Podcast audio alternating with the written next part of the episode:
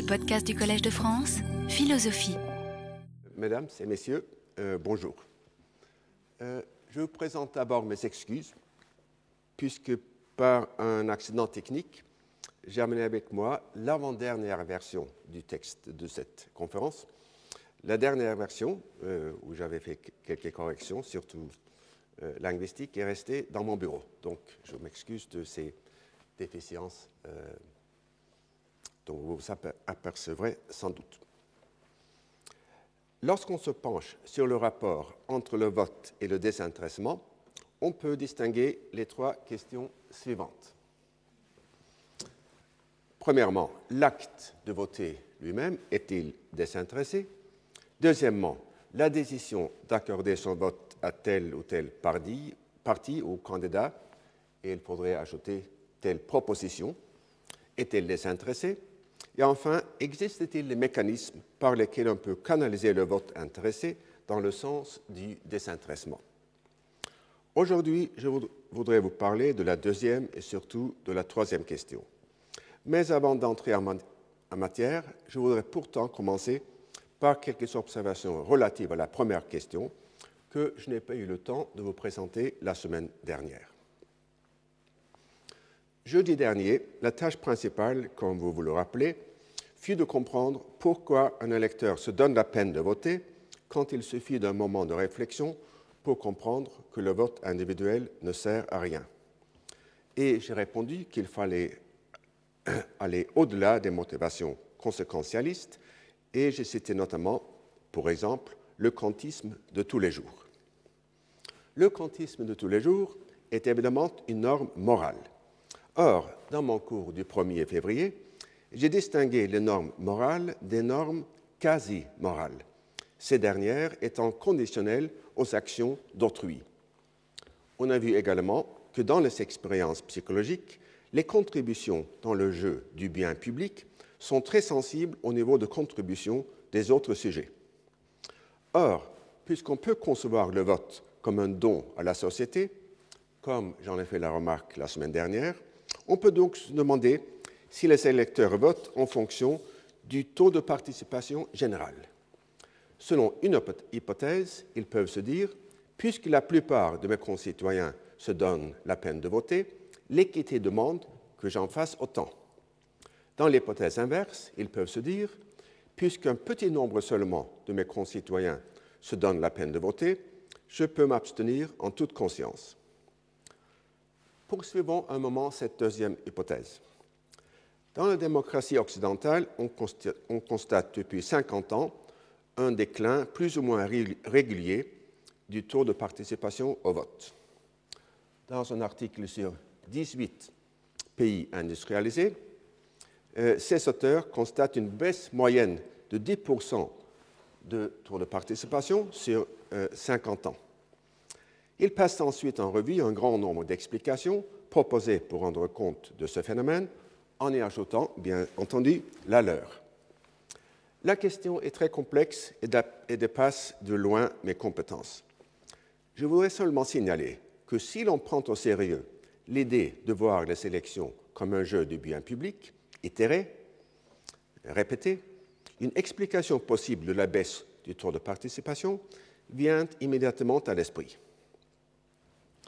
Et je me permets de reproduire ici le raisonnement que je vous ai déjà proposé dans le cours sur la réciprocité. Dans une expérience un peu stylisée, supposons que parmi quatre sujets dans un groupe, il y a trois qui sont prêts à contribuer un montant égal à la contribution moyenne faite au cours de la période précédente, tandis que le quatrième ne contribue rien. Et supposons également que dans la première période, chaque sujet prévoit que chacun des autres va faire une contribution de 10 unités.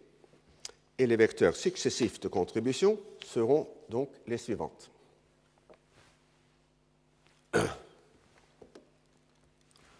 Donc, vous voyez que euh, ici, les trois premiers sujets donnent chacun 10, et c'est la moyenne. Donc, il anticipe dans la période suivante il s'aligne sur cette moyenne en donnant, euh, le quatrième ne donne toujours rien, donc la moyenne baisse, etc., etc. Et sur 10 périodes, la contribution moyenne tombe jusqu'à 0,3.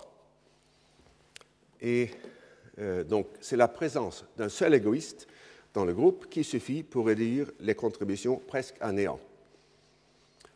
Euh, pour expliquer le déclin du taux de participation électorale, il faudrait évidemment proposer une version plus complexe et plus réaliste de ce modèle, tout en retenant l'idée générale d'un effet boule de neige d'abstentionnisme. Et en plus, une, modification du modèle s'impose, puisqu'il faut croire qu'une proportion de l'électorat vote selon une norme morale plutôt que selon une norme quasi-morale, ce qui assure l'existence d'un seuil au-dessous duquel la participation ne tombera pas. On rencontre, on rencontre, en effet, ici et là, dans la littérature, des remarques selon lesquelles la baisse du taux de participation se renforce lui-même, se renforce elle-même par un mécanisme de ce genre. À ma connaissance, la question n'a pourtant pas fait l'objet d'études systématiques. Mais elle constitue pourtant un enjeu crucial, car il importe de savoir si l'apathie qu'on observe parfois dans le comportement des électeurs représente une réaction au choix des responsables politiques ou plutôt au choix des électeurs eux-mêmes.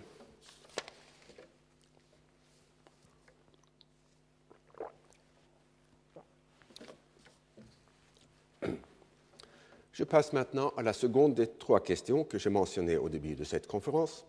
La décision de donner son vote à tel ou tel parti ou candidat ou proposition est-elle désintéressée?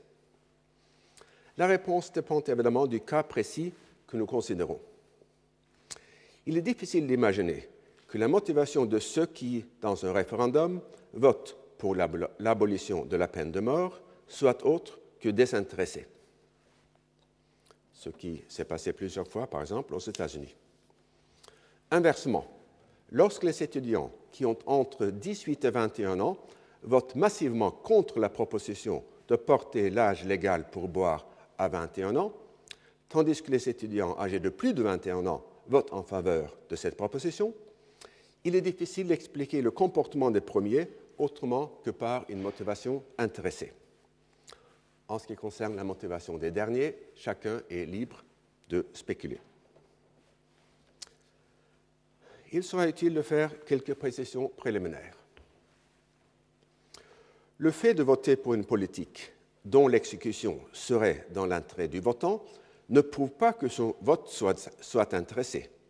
En principe, par exemple, on ne peut pas exclure la possibilité que les riches, qui votent pour des impôts plus bas, le fassent parce qu'ils croient que leur richesses accrues vont bénéficier à tout le monde. Dans un exemple moins hypothétique, quand en 1935 les femmes aux Philippines furent consultées par référendum sur l'opportunité de leur donner le droit de vote, avec un taux de réponse positive de 95%, il n'y a aucune raison de leur imputer un mobile intéressé, même si le résultat était en effet dans leur intérêt.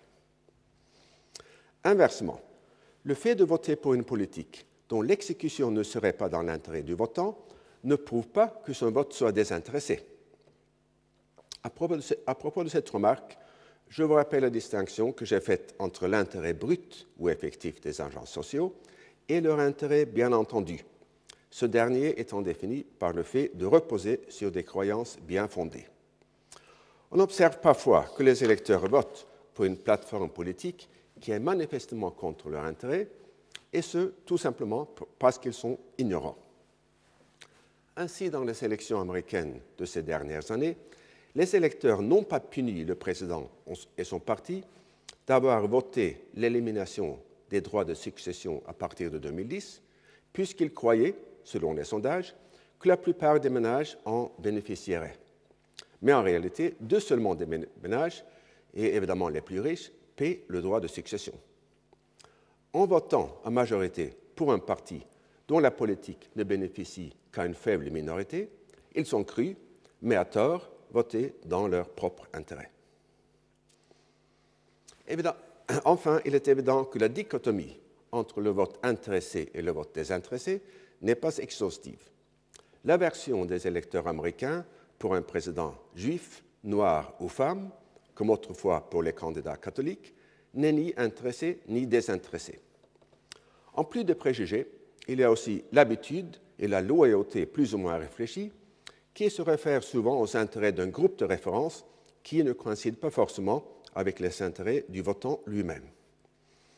Un individu ambitieux peut voter pour le parti qui représente les intérêts de la classe dont il aspire à devenir membre, tandis qu'un individu qui tient à ses racines vote pour le parti qui représente les intérêts de la classe qu'il vient de laisser derrière lui.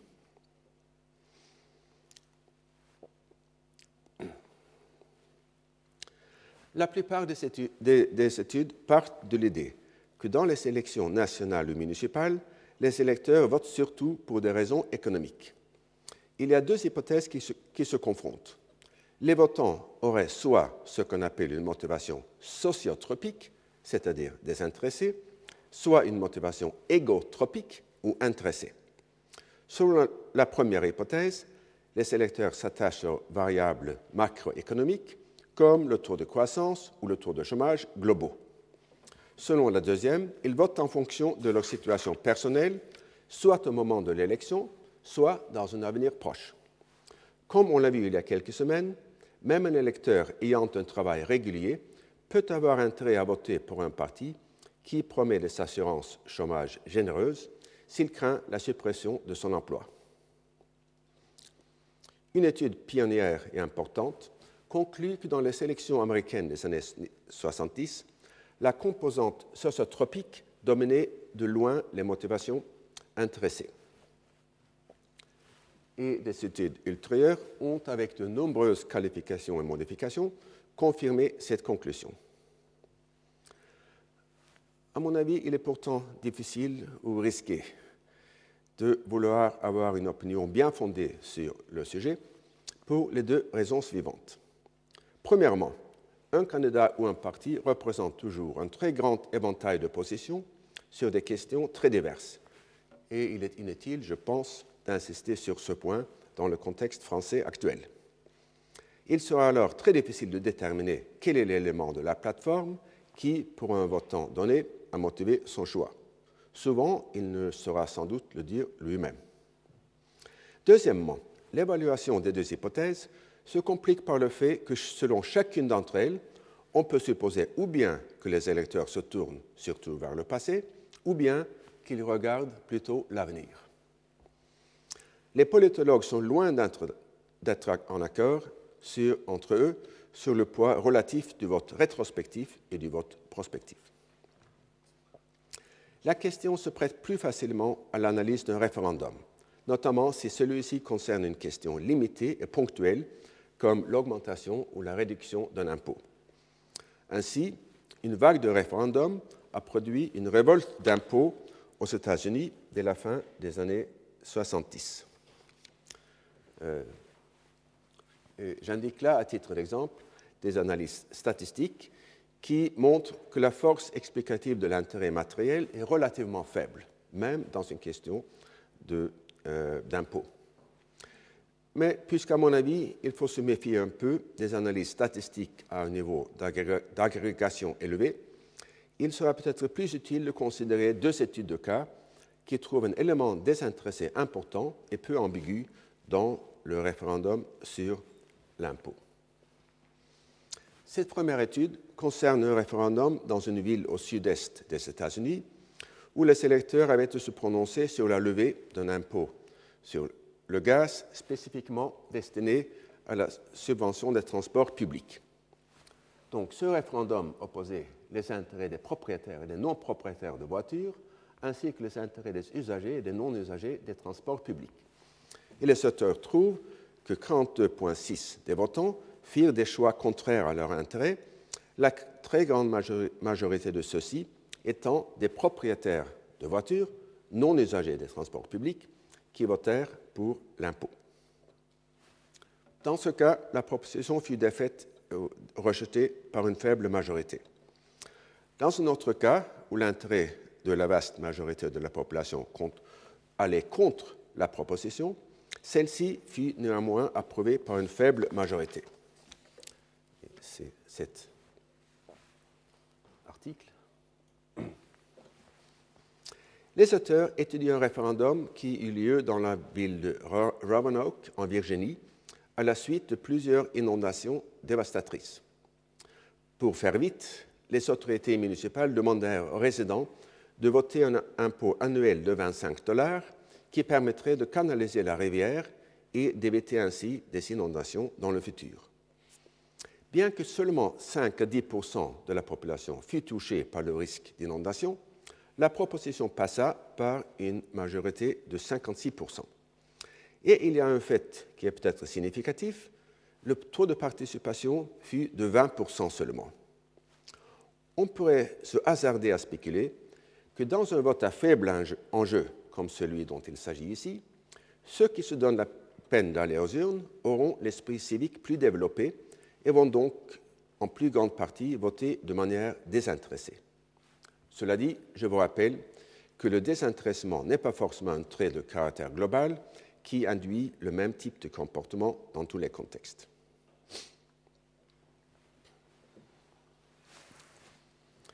Dans les référendums dont l'objet est plus global, comme dans les votes sur l'adhésion à la communauté européenne ou sur le projet de constitution européenne, on cite parfois, pour expliquer le vote négatif, l'intérêt économique des citoyens et notamment leur peur de la concurrence internationale.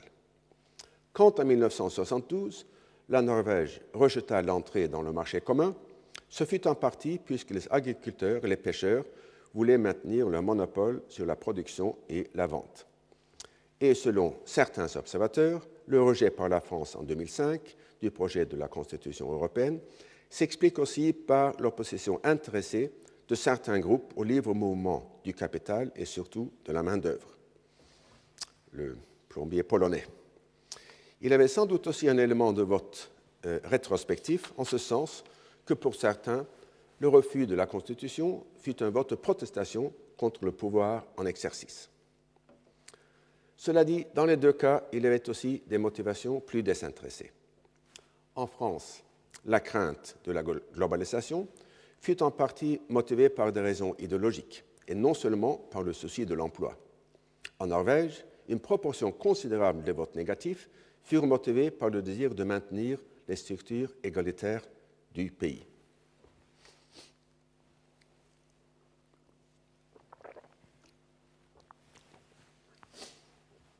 les remarques un peu décousues que je viens de vous offrir avaient pour but, seulement d'illustrer le mélange de motivations intéressées et désintéressées que l'on peut constater souvent dans le vote populaire.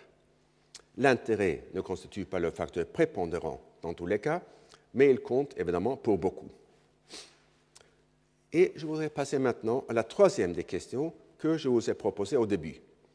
Existe-t-il des mécanismes par lesquels on peut canaliser le vote intéressé dans le sens du désintéressement?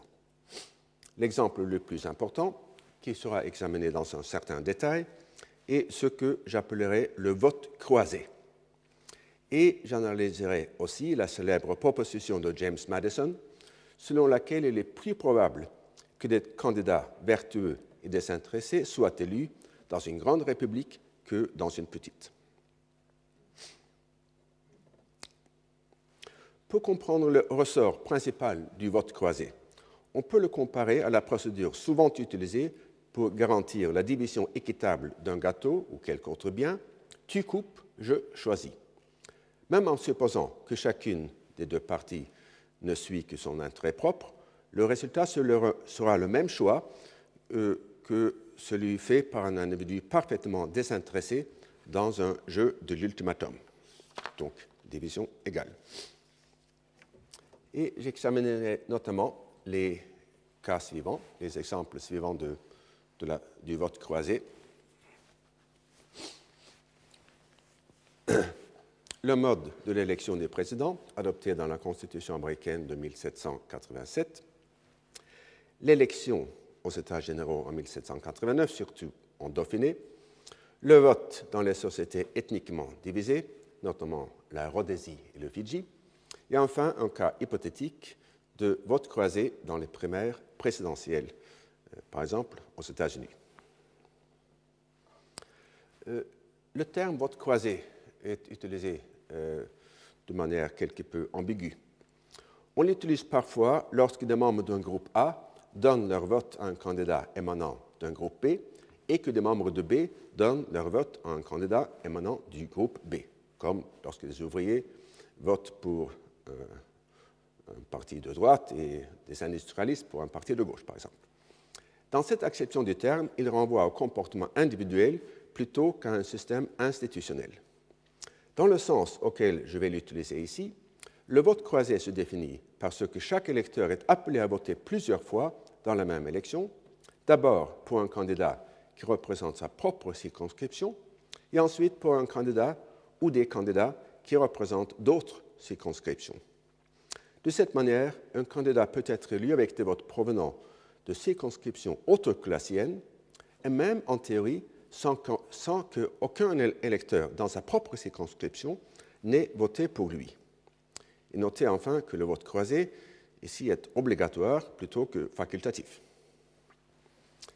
Euh, L'article 2.1 euh, de la Constitution américaine stipule que pour les élections présidentielles, les électeurs se réuniront, dans leurs États respectifs et voteront par bulletin pour deux personnes dont l'une au moins n'habitera pas le même État qu'eux.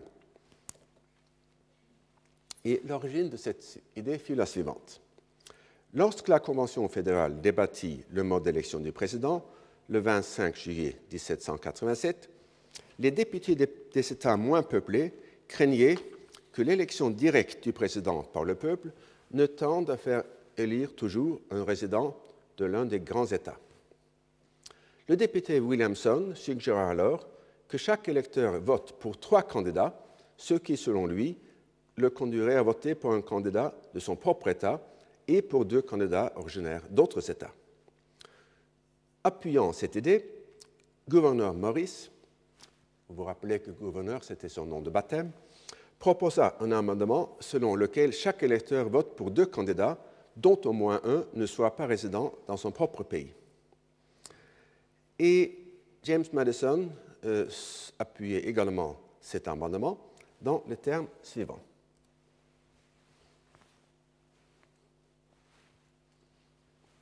Quelque chose de valable peut être tiré de cette suggestion. Le candidat qui, dans le jugement partial de chaque citoyen envers ses concitoyens immédiats, ces mots entre crochets furent barrés par Madison dans le manuscrit, le candidat apparaît comme le qui apparaît comme le deuxième sera probablement en fait le premier. La seule objection qui se présente est que chaque citoyen, après avoir donné sa voix à son concitoyen préféré, gaspillera sa seconde voix en votant pour quelques citoyens obscurs de notre État afin de renforcer les chances de son premier choix. Or, on s'imagine mal que les citoyens de plusieurs États puissent être tellement sûrs de l'élection de leur candidat qu'ils ne voteraient pas sincèrement pour leur deuxième choix. Euh, dans ce texte dense et important, Madison affirme, ou plutôt suggère, un nombre de propositions. Premièrement, les citoyens tendent spontanément à favoriser les candidats du même État que le leur, que ce soit pour des raisons intéressées ou par simple préjugé.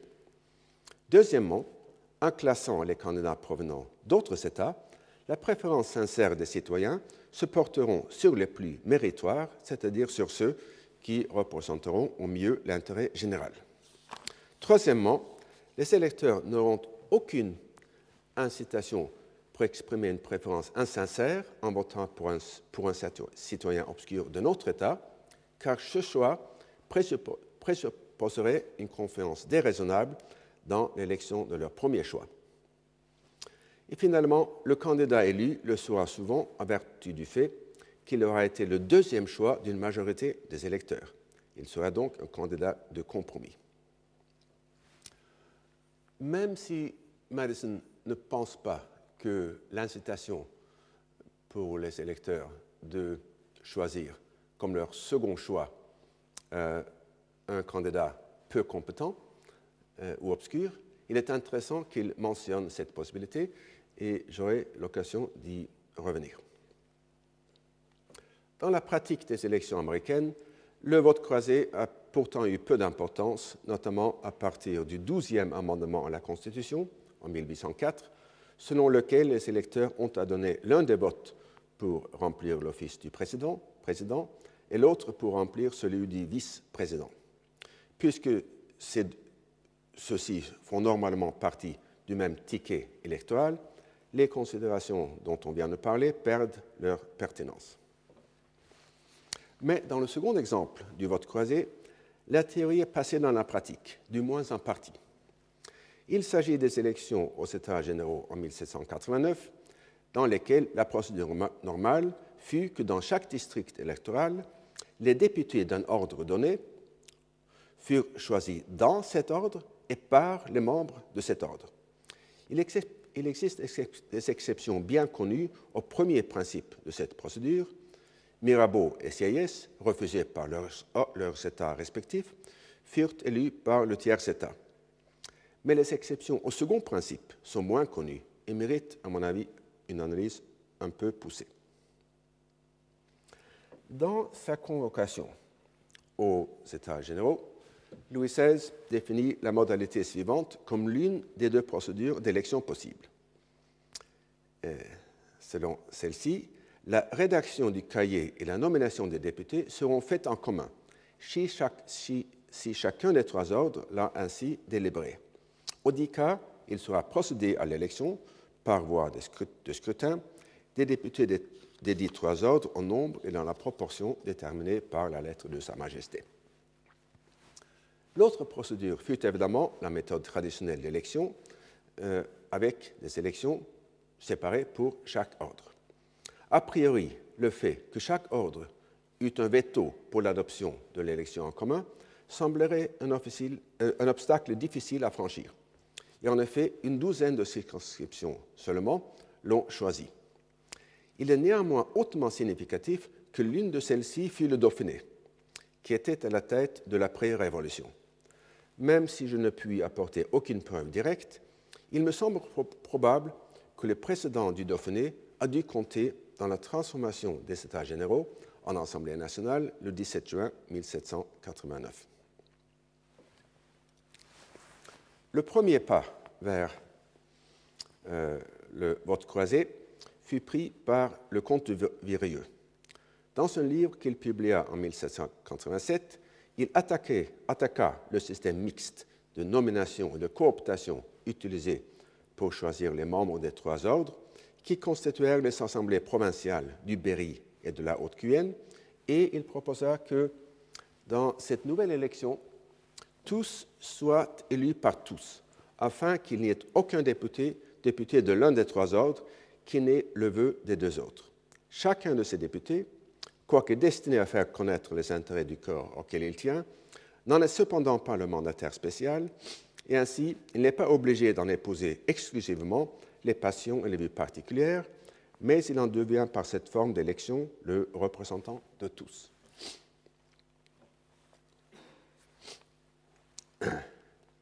En 1787, le Parlement de Grenoble avait brutalement interdit l'exécution de l'établissement de l'Assemblée provinciale en Dauphiné. À la suite de la journée des Tuiles à Grenoble en juin 1788, la bourgeoisie de la province, dont notamment Mounier et Barnave, obtint néanmoins la permission de convoquer les États de la province. Ceux-ci s'arrogèrent ensuite, avant même l'autorisation royale du 27 décembre, le droit d'élire en commun tous les députés de la province aux États généraux. Et selon les procès-verbaux de l'Assemblée, Mounier défendit ce système dans les termes suivants. Cette forme offre un précieux avantage, celui de faire concourir tous les ordres au choix de leurs députés respectifs. Ils deviennent les mandataires du peuple encore, et cette réunion des diverses classes des électeurs doit être nouveau motif pour que les représentants ne consultent que l'intérêt qui leur est commun.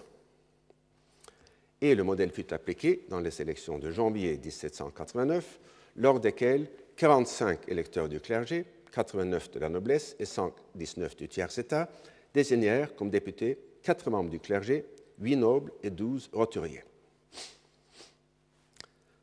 Euh, pour voir l'avantage de ce système, je vous renvoie d'abord à un chapitre que j'ai fait pour le manuel de Colm éditier, dans lequel je développe un exemple numérique tendant à démontrer que dans une élection où deux tiers des votants ne se soucient que de l'intérêt de leur ordre, le vote croisé est capable de produire une assemblée dans laquelle les deux tiers des députés ont des mobiles désintéressés.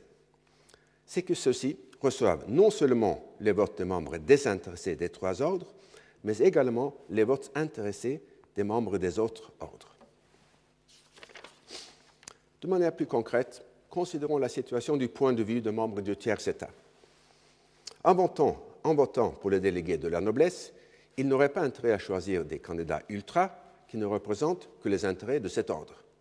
Sans doute ne pouvaient-ils pas s'entendre à trouver des nobles qui cherchent surtout à promouvoir les intérêts du tiers État, mais il pourrait y avoir des nobles éclairés qui acceptent l'abolition des immunités fiscales ainsi que l'égalité d'accès aux offices civils et militaires. Inversement, un membre des ordres privilégiés aurait intérêt à voter pour des roturiers qui acceptent le caractère inviolable de la propriété ainsi que l'utilité sociale des distinctions. Le vote croisé aurait ainsi pour effet probable ou tendanciel de réduire le nombre d'extrémistes des deux côtés et de rendre possible un règlement non violent des conflits sociaux. Et c'est en effet ce que pensa euh, Tocqueville. Qui d'ailleurs semble être le seul historien de la Révolution à avoir apprécié l'importance euh, du vote croisé. Dans le Dauphiné, ce fut l'Assemblée des États qui choisit par un vote commun les députés des trois ordres. Cette Assemblée était composée des trois ordres, chaque ordre avait été élu à part et ne représentait que lui-même. Mais les députés aux États généraux furent élus par l'Assemblée. De cette manière, chaque gentilhomme eut donc pour électeur des bourgeois et chaque bourgeois des nobles, et les trois députations, tout en restant distinctes, devinrent ainsi en quelque façon homogènes. Peut-être que les ordres ainsi représentés eussent pu, sinon se confondre dans une seule assemblée, au moins s'y mouvoir sans sortir trop, trop violemment. Alors, ce texte euh, vient des notes que Tocqueville a laissées pour euh, le deuxième volume, jamais écrit, euh, de l'Ancien Régime. Et notre texte des mêmes notes va dans le même, le sens. Si le vote commun devait être, devait être adopté, il est à regretter qu'on n'ait pas fait partout comme dans le Dauphiné, c'est-à-dire que les députés des trois ordres n'aient pas été choisis par tous les ordres. Cela eût pu favoriser l'entente. Mais faire nommer les députés de chaque ordre par l'ordre lui-même, et puis ensuite mettre tous ces députés ensemble, était visiblement rendre l'entente impossible. La lutte la plus violente certaine est destinée les uns à une oppression permanente et inévitable de la part des autres. Et on peut voir aussi une confirmation indirecte de l'efficacité du vote croisé dans les protestations que ne manquèrent pas de faire valoir les ordres privilégiés. Ainsi, le comte de Morges, beaucoup de membres de la noblesse craignent fort la nomination des représentants aux États généraux par les trois ordres. Le tiers État ne connaît point la noblesse, et celle-ci connaît encore moins ce troisième ordre, qu'on soupçonne fort d'ailleurs de porter ceux qui lui sont le plus favorables. Pardon.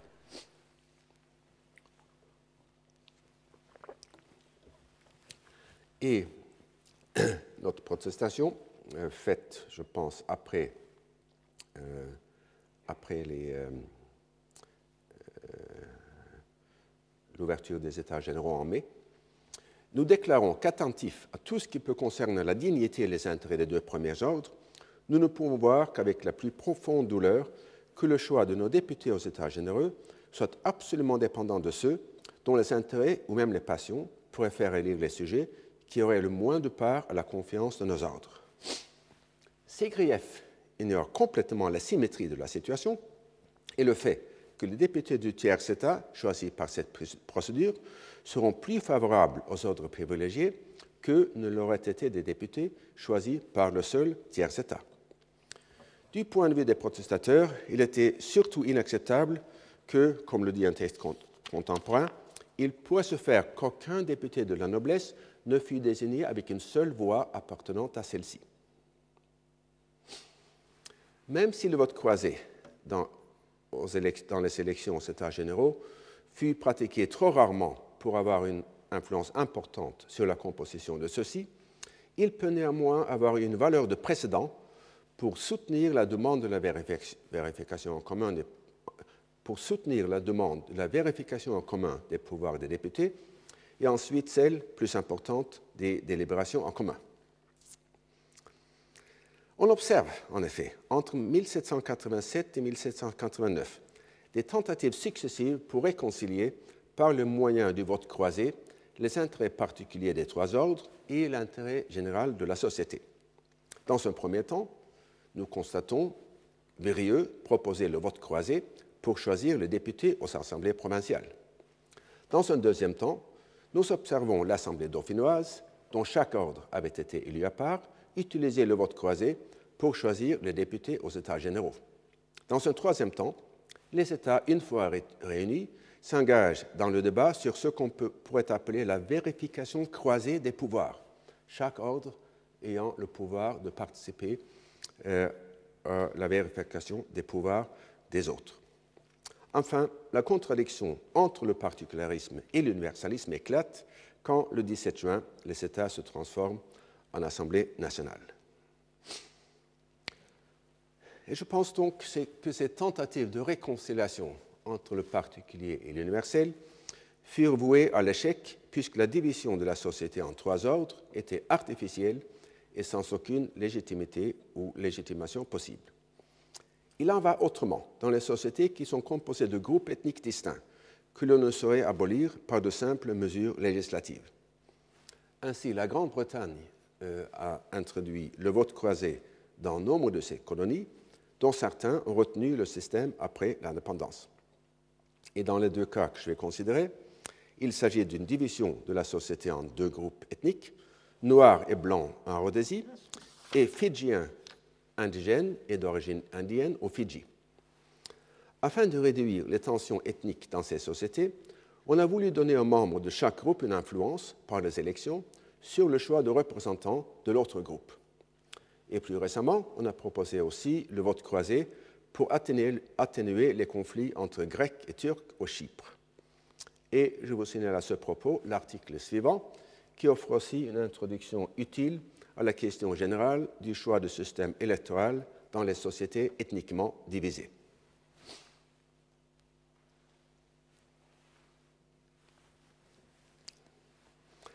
Dans la constitution rhodésienne de 1961, donc avant l'indépendance, on adopta non seulement la pratique, mais le terme même de vote croisé.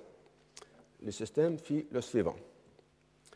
Il y a deux sièges à pourvoir, 50 circonscriptions, deux types de sièges à pourvoir, 50 circonscriptions et 115 districts, et deux types d'électeurs, liste A et liste B. Les circonscriptions sont des sièges européens, choisis par les électeurs sur la liste A, et les districts des sièges africains, choisis sur la liste B. Une nouvelle clause de la Constitution de 1961 permet les électeurs sur chaque liste de voter dans, dans les élections de deux types de candidats. Ce vote croisé est censé, dans la théorie, donner aux électeurs sur la liste A jusqu'à 25% des votes dans les districts et aux électeurs sur la liste B la même influence dans les circonscriptions. Si le vote croisé dépasse 25%, le résultat sera dévalué proportionnellement.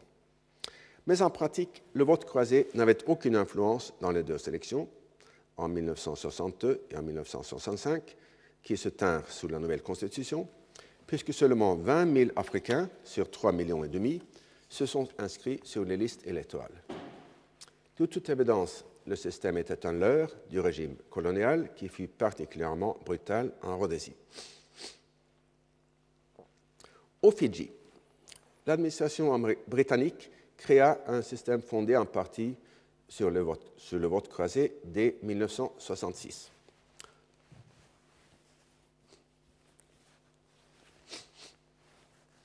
Lors de l'indépendance en 1970, le système fut retenu et même élargi.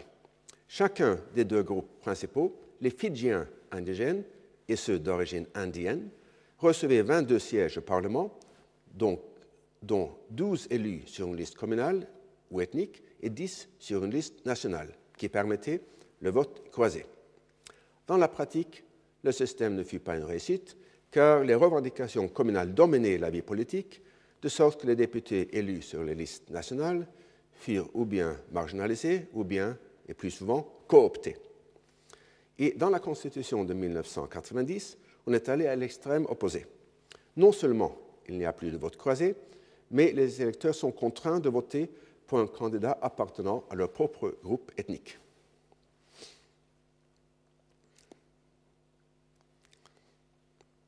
Donc, euh, c'était le premier mécanisme euh, que je voulais vous signaler, par lequel on prétend pouvoir canaliser les intérêts dans le sens du désintéressement. Et je passe maintenant au deuxième mécanisme, qui est celui proposé par euh, Madison dans The Federalist Papers. Donc, je passe au débat qui eu lieu aux États-Unis dans les années 1780, avant, pendant et après la Convention fédérale. Chez les fondateurs de la République américaine, notamment Alexander Hamilton, James Madison et George Washington, on constate une attitude quelque peu paradoxale et en quelque sorte dualiste envers le désintéressement. D'une part, ils étaient obsédés, et le mot n'est pas trop fort, de leur image de désintéressé dans l'opinion publique. Sans doute, ce souci du désintéressement fut-il aussi lié au souci désintéressé du bien public dans un mélange qu'il est pourtant difficile de démêler. je vous signale notamment un article important euh, de Gordon Wood qui euh, concerne justement le rôle du désintéressement dans l'écriture de la Constitution. Dans cet article, Wood démontre comment Washington en particulier était non seulement obsédé par son image vertueuse, mais également et plus subtilement par la crainte que cette obsession même n'apparût comme étant contraire à la vertu.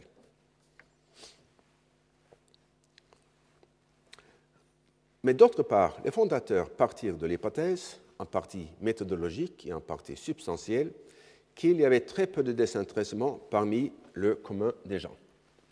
Selon Washington, la minorité qui agit sur des principes désintéressés ne constitue comparativement parlé qu'une goutte dans l'océan. Et de plus, les fondateurs n'avaient aucune foi dans la possibilité de réformer les citoyens. Selon Hamilton, par exemple, nous pouvons prêcher jusqu'à la fatigue la nécessité du désintéressement sans faire un seul prosélyte.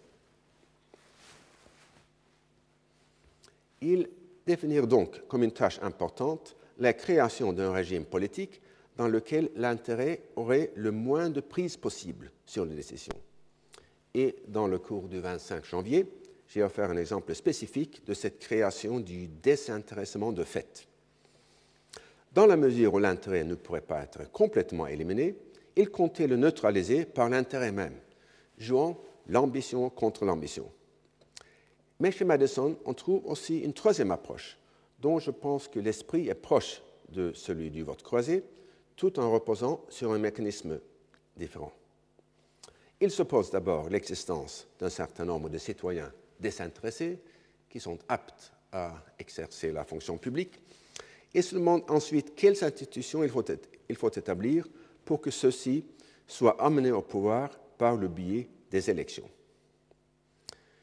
Et il est bon de commencer ici par Montesquieu, puisque sa discussion constitue l'arrière-fond du raisonnement de Madison. Euh, donc, rappelons euh, l'observation de Montesquieu sur la forme républicaine du, gouvernement, dont le principe est la vertu, c'est-à-dire le désintéressement. Il est de la nature d'une république qu'elle n'est qu'un petit territoire, sans cela elle ne peut guère subsister. Dans une grande république, il y a de grandes fortunes et par conséquent peu de modération dans les esprits. Il y a de trop grands dépôts à mettre entre les mains d'un citoyen, les intérêts se particularisent, un homme sent d'abord qu'il peut être, peut être heureux, grand, glorieux sans sa patrie, et bientôt il peut être seul grand sur les ruines de sa patrie. Dans une grande république, le bien commun est sacrifié à mille considérations, il est subordonné à des exceptions, il dépend des accidents. Dans une petite, le bien public est mieux senti, mieux connu, plus près de chaque citoyen, les abus y sont moins étendus et par conséquent moins protégés. Dans le fédéraliste numéro 10, Madison tente d'inverser ce lien causal. Son point de départ, c'est l'impossibilité d'agir sur les causes des factions religieuses ou économiques, et donc la nécessité d'agir sur leurs effets. Et selon lui, plus est étendue la République, moins est le risque que les candidats moins aptes à gouverner soient élus. Et voilà le texte principal du fédéraliste numéro 10. Si petite soit la République, il faut que le nombre de représentants atteigne un certain niveau afin de prévenir les actions de quelques intrigants, et si grande soit-elle, il faut les limiter à un certain nombre afin d'empêcher la confusion de la multitude.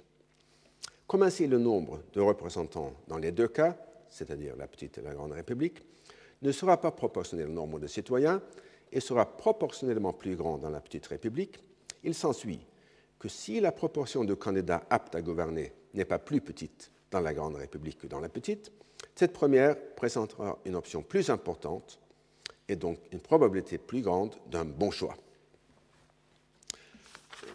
Le texte n'est pas obscur, mais quelque peu impénétrable.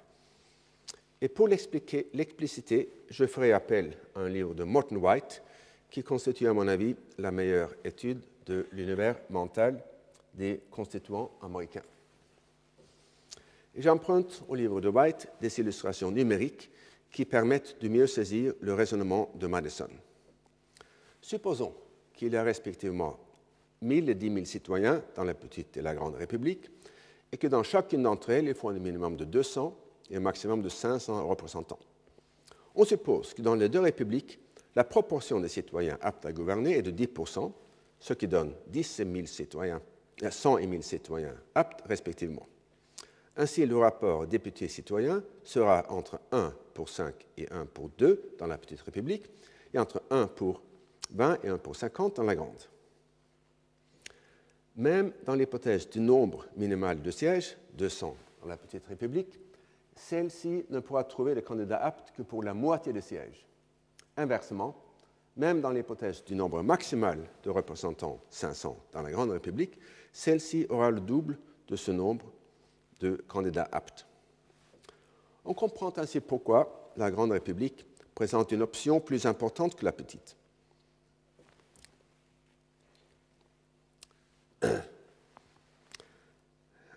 Dans ce sens que cette première offre une surabondance de candidats qualifiés.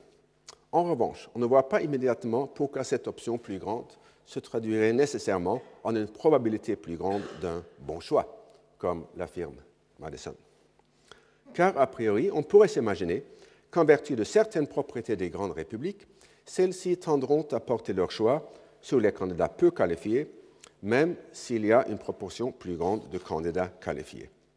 Rien dans le raisonnement de Madison n'exclut que dans la petite république, un représentant sur deux soit qualifié, tandis que dans la grande, pas un représentant ne le soit. Madison s'efforce de fournir une réponse, je pense, à cette objection dans la continuation du raisonnement. Ensuite, écrit-il, comme chaque représentant sera choisi par un plus grand nombre de citoyens dans la grande république que dans la petite, les candidats indignes auront plus de difficultés à pratiquer avec succès ces arts vicieux par lesquels trop souvent les, élections sont gagnées. Et comme le vote du peuple y sera plus libre, il va se porter avec une plus grande probabilité sur les hommes de mérite et de caractère. Je trouve ce raisonnement non seulement impénétrable, mais obscur, car Madison n'offre aucune raison de croire que des électeurs largement motivés par leurs intérêts propres porteraient leur voix sur les candidats vertueux. En revanche, dans le vote croisé, il est dans l'intérêt de chaque électeur de porter son vote aux candidats intéressés, aux candidats désintéressés, hors du groupe auquel il appartient.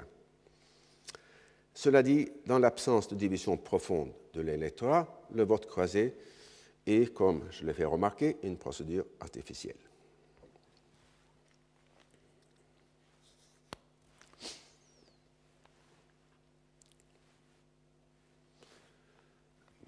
Il existe une grande littérature que je n'ai pu qu'effleurer euh, dans ses remarques sur les régimes électoraux susceptibles d'atténuer les conflits dans les sociétés sujettes aux divisions économiques ou ethniques. On y constate un consensus général sur la nécessité de créer une incitation pour les candidats de tenir compte d'électeurs autres que leurs partisans immédiats, mais il n'y a aucun accord sur les mécanismes précis. Et cela s'explique, je pense, par deux raisons. D'une part, il est très difficile d'établir un système d'incitation qui ne comporte pas le risque d'effets pervers. Et je vous donne d'abord un exemple devenu célèbre, pris dans un autre domaine. C'est un article de deux économistes sur la fraude euh, pratiquée par les enseignants dans les écoles euh, primaires à Chicago. Dans cet article, les auteurs mettent en évidence les effets non anticipés d'un système d'incitation apparemment réussi dans les écoles publiques à Chicago. Enfin, d'améliorer la performance des élèves en mathématiques, le conseil d'administration décida de punir les établissements dont les élèves obtinrent des notes trop basses dans cette matière, espérant sans doute que cela inciterait les instituteurs à faire des efforts supplémentaires. Bien que cette mesure eût en effet la conséquence escomptée, c'est-à-dire l'amélioration des notes, une analyse détaillée des réponses des élèves montre que ce succès fut obtenu par une falsification systématique de la part des enseignants. Bien que le système créa une incitation au travail, il établit en même temps une incitation à la fraude qui s'est avérée la plus forte. Supposons maintenant, dans un exemple hypothétique, que l'on voulait donner un rôle plus grand à l'intérêt général dans la politique américaine en permettant aux démocrates, en permettant aux démocrates de voter dans les primaires du Parti républicain et inversement. Dans l'hypothèse selon laquelle les électeurs démocrates voteraient pour le candidat républicain le moins éloigné de leur vie, les candidats auraient une incitation à renoncer aux propositions partisanes ou extrémistes. Or, comme le comprit Madison dans son analyse de l'élection présidentielle, cette hypothèse n'est pas forcément la bonne, car un système de vote croisé dans les primaires créerait aussi une incitation à voter pour le candidat le plus incompétent ou le plus extrémiste du parti adverse. Le système crée de manière contradictoire et concomitante deux effets distincts, une incitation à voter pour le meilleur président et une incitation à voter pour le plus mauvais candidat. A priori, il est impossible de prédire laquelle des deux l'emporterait.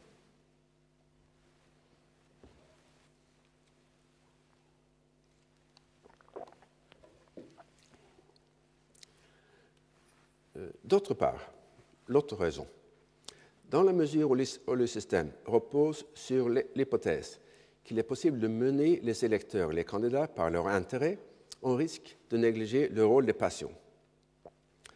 Ainsi, à la suite de l'une de ces réflexions sur l'utilité du vote croisé généralisé que j'ai cité, Tocqueville ajoute l'avertissement suivant. Mais il ne faut pas, dit-il, attribuer à tous ces procédés particuliers trop d'importance. Ce sont les idées et les passions de l'homme, et non la mécanique des lois, qui font marcher les affaires humaines. De quelque manière qu'on s'y fût pris, alors, pour former et réglementer les assemblées de la nation, on doit penser que la guerre y aurait violemment éclaté entre les classes. Les haines qui divisaient celles-ci étaient déjà trop enflammées pour qu'elles voulussent marcher d'accord. Et les passions créent évidemment un obstacle direct à l'attitude désintéressée. En même temps, elles s'y constituent un obstacle indirect en détournant les électeurs de la poursuite de leur intérêt, qui est susceptible, on l'a vu, d'imiter ou de simuler le désintéressement. Il est donc normal de se demander s'il existe des moyens institutionnels de réduire le rôle des passions dans le vote populaire, que ce soit dans une élection ou dans un référendum. Sans doute, la situation en 1789 était-elle au-delà de tout remède, mais l'on peut envisager des situations moins désespérées dans lesquelles les stratégies visant à réduire la température émotionnelle peuvent avoir une certaine efficacité. Euh, le vote secret offre évidemment un exemple important. Euh, l'interdiction de toute propagande électorale dans les médias les derniers jours précédant l'élection va dans le même sens, comme l'interdiction dans certains pays de vendre ou de servir des boissons alcooliques le jour du vote. Comme je l'ai déjà fait observer lors du cours du 25 janvier, une assemblée peut s'imposer la même règle de sobriété. D'après Chaillon de Joinville, deux jours après la nuit du 4 août 1789, l'Assemblée nationale, pour éviter les inconvénients des délibérations nocturnes et intempérantes, les reproches que les bons Français non députés auraient fait aux bons patriotes députés de délibérer au sortir de table, a décrété que dorénavant, il n'y aurait plus de délibération sur des matières importantes, que l'Assemblée ne fût un jeun. Il existe aussi un certain nombre de mécanismes de refroidissement, que ce soit le bicaméralisme, la procédure de plusieurs lectures d'une loi, ou les lenteurs du processus d'amendement, dont le but est de rendre moins probable la prise de décision importante dans un moment de haute intensité émotionnelle. Or, à mon avis, euh, un certain scepticisme ou certaines réservations s'imposent à l'égard de ces procédures. Comme j'en ai déjà fait la remarque dans le cours du 18, du 18 janvier, pour combattre l'intérêt, la raison doit souvent s'allier avec la passion. Et je me permets de vous répéter l'observation que j'ai faite lors de ce cours. Il faut distinguer deux mécanismes par lesquels les passions peuvent influer sur les motivations, soit en les façonnant, soit en les renforçant. D'une part, une motivation donnée peut avoir son origine directe dans une passion, c'est souvent le cas par exemple du désir de vengeance. D'autre part, souvent la force d'une motivation, c'est-à-dire son importance relativement aux autres motivations de l'agent, et l'énergie que l'agent dépense pour la réaliser, est aussi due à la passion. La passion pour la justice, ou plutôt la passion devant l'injustice, n'implique pas que l'idée de justice pour laquelle on se bat est elle-même une origine passionnelle. Il s'ensuit que les procédures qu'on établit dans le dessin dans le dessin de réduire l'importance du premier mécanisme auront souvent pour effet de réduire ainsi aussi celle du second, ce qui n'est pas forcément une conséquence désirable. Et c'est ce que dit aussi, me semble-t-il, euh, Clermont-Tonnerre le 19 octobre 1789. L'anarchie est un passage effrayant mais nécessaire, et c'est le seul moment où l'on peut arriver à un nouvel ordre des choses.